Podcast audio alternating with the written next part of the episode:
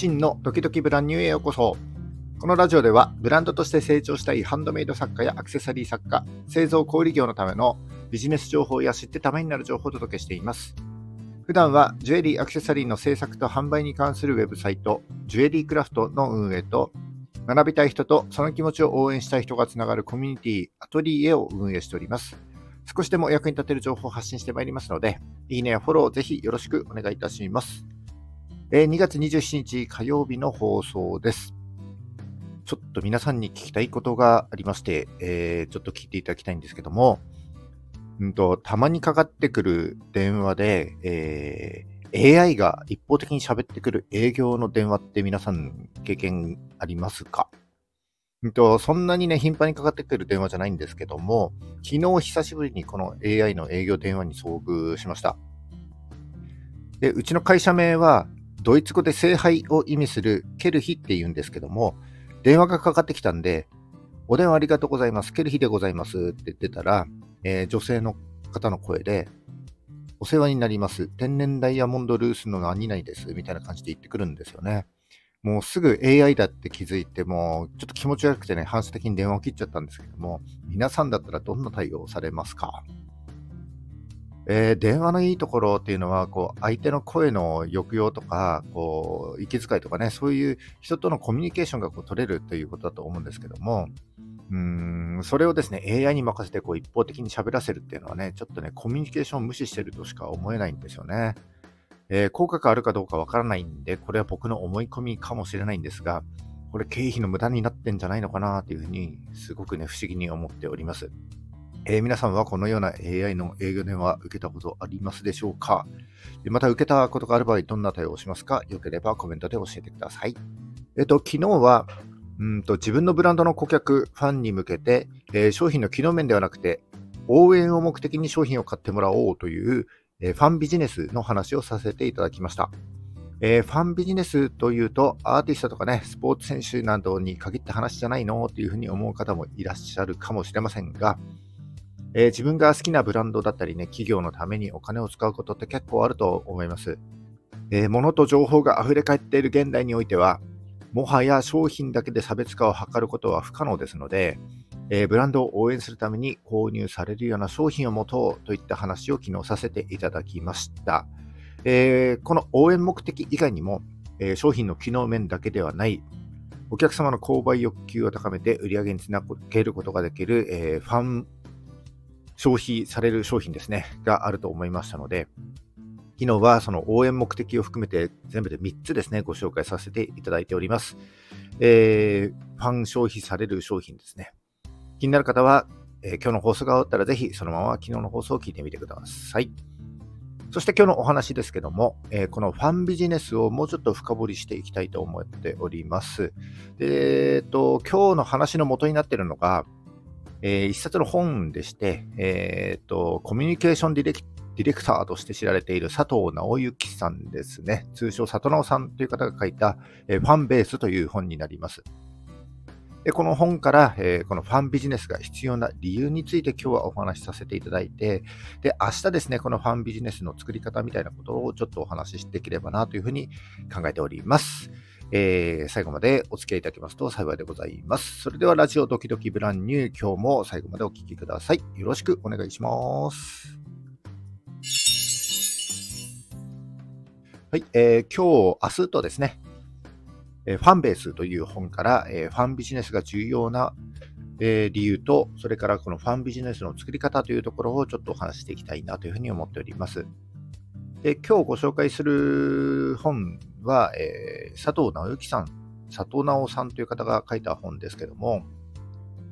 自分の企業、ブランドのファンを、えー、ベース、基盤とする考え方を示したもので、えー、ブランドとして成長していく上で非常に有益な情報が詰まっております。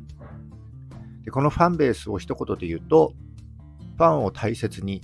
ファンを基盤として中長期的に売上やブランドの価値を上げていくことというふうに定義されています。でこれからブランドとして活動していきたい方はもちろんですし、すでにブランドとして活動している方にとってもめちゃくちゃ、えー、ためになる面白い本になっておりますので、えー、ぜひ、えー、気になる方はチェックしてみていただければなというふうに思います。で、僕がお話ししているファンビジネス、ファンファンビジネスって変だな。ファンビジネスを、えー、里直さんはファンベースと呼んでおりますが、このファンベースが必要な理由を今日はお話しさせていただきます。えー、ファンベースが必要な理由は3つです。1、売上2、時代3、類友となっております。1個ずつご紹介してまいります。まず、売上ですね。えー、売上の大半というのは、ファンの人が支えているというパレートの法則が大体当てはまるということです。えパレートの法則というのは、結果の80%は全体の20%の要素によって生み出されているという法則で、えー、2対8の法則だったり、80対20の法則なんていうふうに言われております。えー、これはですね、えー、顧客の上位20%が売上の約80%を占めているということになります。だから、新たなファンを増やさなくても、新たな顧客を増やさなくても、この上位20%の購入回数が増えれば、そのまま売上の底上げができるということになります。これがファンを基盤にしてブランドを成長させていくファンベースの基本になっていくことになります。そしてこのファンベースが必要な理由2つ目は時代です。えー、この時代には4つの要素が絡んできます。人口減少、高齢化社会、超成熟市場による消費意欲の減退、新規顧客の難易度アップです。えー、少子化で今後ですね、日本の人口はどんどん減少していく。これはもう事実ですので、えー、ちょっと先の話をすると、2070年には、えー、総人口が9000万人を割り込んで、えー、高齢化率は39%の水準になると、厚生労働省は発表しているわけです。高齢者は、えー、保守的な傾向にありますので、なかなかね、新しい商品に興味を示してくれないといった特徴も挙げられます。また今の時代ですね、物と情報が溢れていますので、どっから何を買っても機能的な面ではさほど大差がないということです。これが超成熟市場の特徴で、物が多ければ多いほど人は悩んで買うのをやめてしまうという傾向があるのも事実かと思います。そしてインターネット、SNS によって情報が溢れている今、えー、広告費を費やして頑張って露出を図っても、なかなかお客様の目に触れることがなくて、え新規顧客を獲得するのが難しくなっているという現状もあります。そんな状況の中でも、新しい情報に耳を傾けてくれて、えー、興味を示してくれるというのがファンということになります。時代の流れによる社会と市場の変化に対応するために、このファンベースという考え方が必要になってくるというわけですね。そして3つ目、ファンベースが重要な最後の理由は、類友による口コミの力が増してきているということです。SNS を中心に、同じ興味、関心を持った類友同士の結びつきが強くなっている今、有名人とかインフルエンサーの言葉よりも、この類友同士の口コミが非常に強い影響力を持つということです。えなぜなら類友は近い価値観を持っているから、似たような価値観を持った人の言葉は信用されやすい、信頼されやすいということになります。えー、だから、たとえファンが100人だとしても、その100人がそれぞれの類友10人に、え、商品やブランドの魅力を伝えたとしたら、え、それは1000人に伝わって、さらにその二次波及効果で10人に伝えたとしたら1万人にリーチするということになっていくわけですね。えしかももともとファンが伝えてますので、その思いは熱く濃い情報として広がっていくということになります。だからこのファンベースということをこう重要視することによって、興味関心の強い新規顧客が自然に増えていくということになります。以上が今日お伝えしたかったファンベースが重要な理由3つになります。まとめると、1、売上売上の大半はファンの人が支えているんだということ。2つ目が時代。人口減少や高齢化社会、新規顧客の難易度が高くなってきている現代においては、耳を傾けてくれるのはファンであるということです。